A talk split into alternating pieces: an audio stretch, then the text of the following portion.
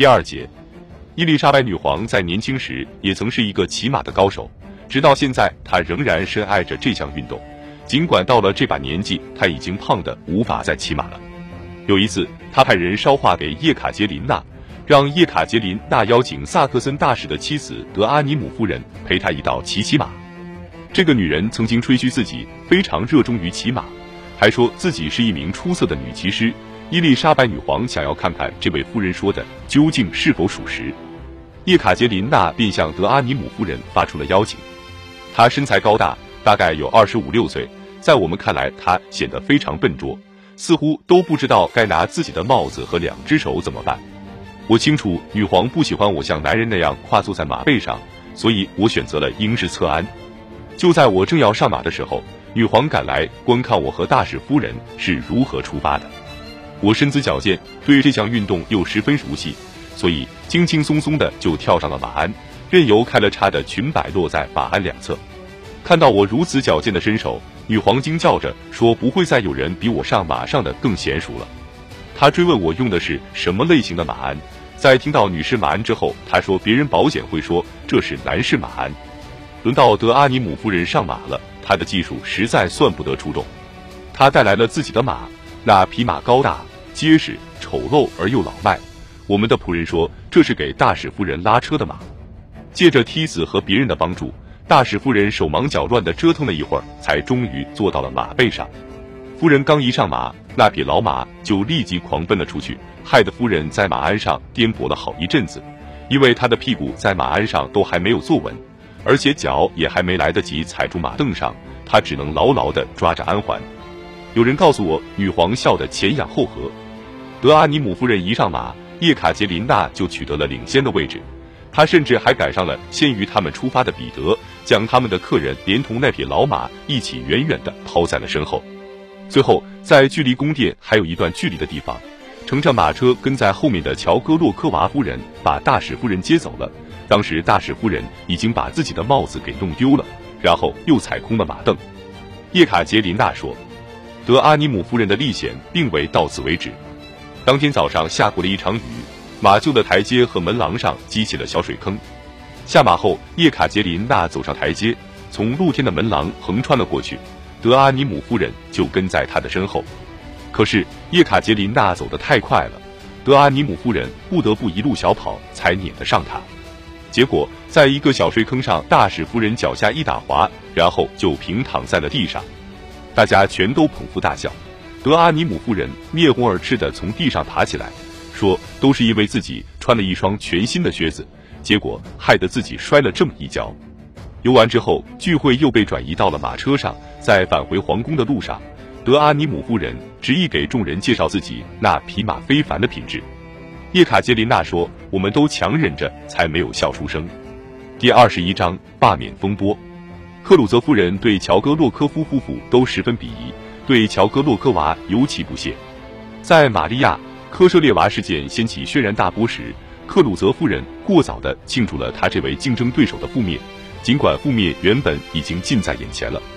结果，乔戈洛科夫夫妇都没有下台，他们对克鲁泽夫人的报复是不可避免的。乔戈洛科娃夫人向叶卡捷琳娜宣称，克鲁泽夫人希望能告老还乡，女皇也已经为她找好了接班人。此时，叶卡捷琳娜已经开始信赖克鲁泽夫人了。而彼得对夫人就更是依赖了，夫人在夜里送来的玩具对他来说太重要了。然而克鲁泽夫人还是离去了。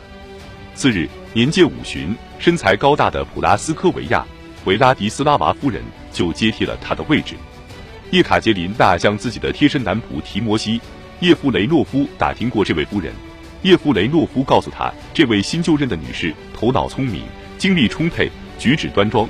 不过，据说她同时也是一个诡计多端的女人。叶卡捷琳娜在尚未对其观察充分的时候，不应该过于信任她。维拉迪斯拉娃夫人开局不错，她竭力地讨好着叶卡捷琳娜。这位夫人善于社交，喜欢聊天，能讲很多机智的小故事，还知道历史上的很多趣闻轶事，其中就包括自彼得大帝以来俄国所有皇室的历史。那个女人就是一座活大案馆。我通过她了解到的俄国百年大事，远比从其他任何渠道了解到的都要多。只要一感到无聊，我就让他给我讲一讲过去的事情，他也总是一副很乐意的样子。我发现他常常对乔格洛科夫夫妇俩的言行都不以为然。从另一方面来说，由于夫人经常出入女皇的寝宫，而且没有人知道背后的理由，所以大家都对她保持着警惕。叶卡捷琳娜熟悉的另一位宫中之人阿尔芒莱斯托克也同克鲁泽夫人一起消失了。自伊丽莎白少年时起，莱斯托克就成了她的御用医生，同时也是她最信赖的朋友。这个男人曾经建议她夺取皇权，有人甚至认为他曾经也是他的男宠之一。十四岁时，刚刚赶到莫斯科的那天夜里，叶卡捷琳娜第一次见到了莱斯托克医生，在戈洛文宫，医生为他和他母亲的到来表示了欢迎。直到一七四八年的夏末。当他迎娶女皇身边一位低级女侍臣时，他仍然深得女皇的宠爱。当时，伊丽莎白和所有朝臣都参加了医生的婚礼。就在完婚两个月后，这对新婚夫妇的时运便骤然陨落了。普鲁士的腓特烈一直致力于瓦解别斯杜杰夫拉拢奥地利的政治策略，他不断的上下打点着俄国朝臣和政府官员。莱斯托克医生的失事正是基于这个背景。叶卡捷琳娜是在一天夜里察觉到了问题的苗头。当时朝臣们被召至女皇的寝宫，陪着女皇打扑克。对一切都还毫不知情的叶卡捷琳娜走到医生跟前，想要跟医生说说话。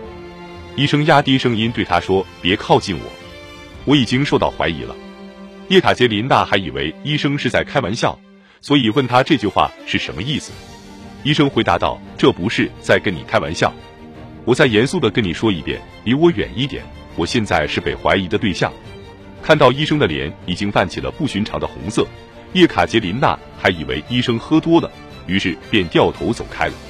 这件事情发生在星期五，到了星期天的早上，提摩西·叶夫雷诺夫对叶卡捷琳娜说：“昨晚莱斯托克伯爵和他的妻子被抓起来了，已经被当作政治犯送到要塞去了。”接下来，叶卡捷琳娜又得知别斯杜杰夫和其他一些人已经对莱斯托克进行了审讯，并指控他向普鲁士大使发送过密信，接受了普鲁士国王一万卢布的贿金，而且还毒杀了一名可能对他不利的证人。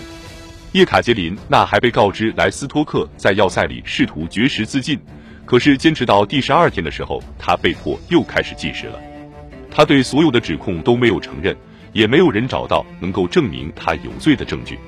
尽管如此，他的全部家产还是被没收了，他自己最后也被流放到了西伯利亚。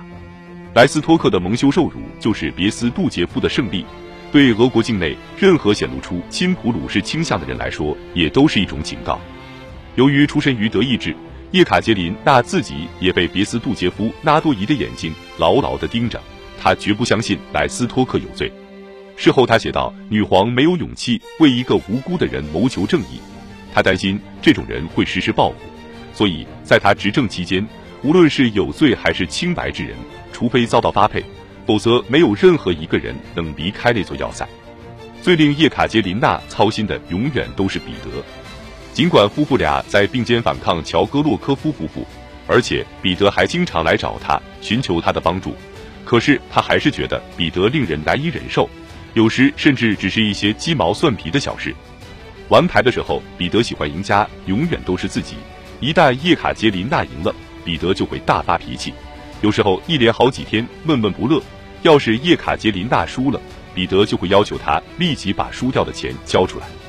常常为了避免他大动干戈，我就故意输掉牌局。叶卡捷琳娜说，有时候彼得会让自己洋相百出，连累着叶卡捷琳娜也陷入了尴尬的境地。女皇偶尔会准许宫里有些身份的人同彼得和叶卡捷琳娜一道在小夫妇俩的寝宫里就餐。这对年轻的夫妇原本很喜欢这种聚会，但是彼得无所忌惮的举止渐渐地破坏了聚会的气氛。一天，布特林将军前来参加宴会，期间他把彼得逗得前仰后合，结果这位皇位继承人操着俄语脱口而出道：“这个狗娘养的要把我给乐死了。”叶卡捷琳娜满面通红。他知道这句话是会冒犯到布特林的，将军没有吭声。事后，他将彼得的这番话报告给了伊丽莎白女皇，结果女皇命令自己的朝臣不得再同如此缺乏教养的人混在一起。布特林从未忘记过彼得的这句话。一七六七年，在叶卡捷琳娜登上皇位后，他对叶卡捷琳娜说：“您还记得当年在皇村的时候，大公曾当着众人的面称我为狗娘养的吗？”叶卡捷琳娜在事后写道：“这就是愚蠢轻率的结果，令人刻骨铭心。”有时候，彼得的行为会发展到令人发指的地步。一七四八年夏天，彼得在郊外养了一群狗，并开始亲自对狗进行训练。当年秋天，彼得带着其中的六条进了东宫。他把狗关在分隔他同叶卡捷琳娜的卧室与寝室尾部门厅的隔板背后，阻隔住狗的隔板只是几块木板而已。卧室里充斥着从临时狗舍冒出来的臭气，他和叶卡捷琳娜只能睡在腐臭的空气中。叶卡捷琳娜对此抱怨了几句，彼得说自己也没有选择的余地，因为狗舍不能让外人发现，唯一安全的地方就是隔板背后了。为了不破坏他的雅兴，我只好忍受着这一切。叶卡捷琳娜说：“此后，彼得就只对两样事情感兴趣，而这两个爱好都从早到晚的折磨着我的耳膜。他不是在吱吱呀呀的拉小提琴，就是在拼命的训练着那几条猎犬。他粗暴的挥舞着鞭子，还像猎人一样喊着话，让狗在他的那两个房间里跑来跑去。如果哪条狗累得被落在了后面，那他肯定会遭受一顿苛刻的鞭笞。这样一来，他就叫得更猛烈了。”从早上七点开始，一直到半夜时分，我要么得听着他那震耳欲聋的提琴声，要么就得忍受着被他用棍棒或者鞭子狠狠抽打的狗发出的惨叫声。叶卡捷琳娜继续写道：“有时候，彼得对狗施暴，似乎只是因为他嗜好虐待而已。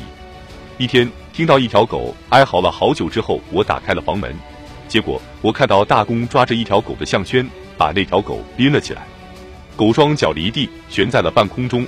一个仆人还把那条狗的尾巴高高的揪了起来。可怜的小家伙是一条英国查理王猎犬，大公正用着沉甸甸的皮鞭手柄拼命的敲打着它。我试图为可怜的小东西求情，可是我的介入只是令大公下手更狠了。我泪水连连的回了自己的房间。除了那条狗，世间境遇最悲惨的就莫过于我自己了。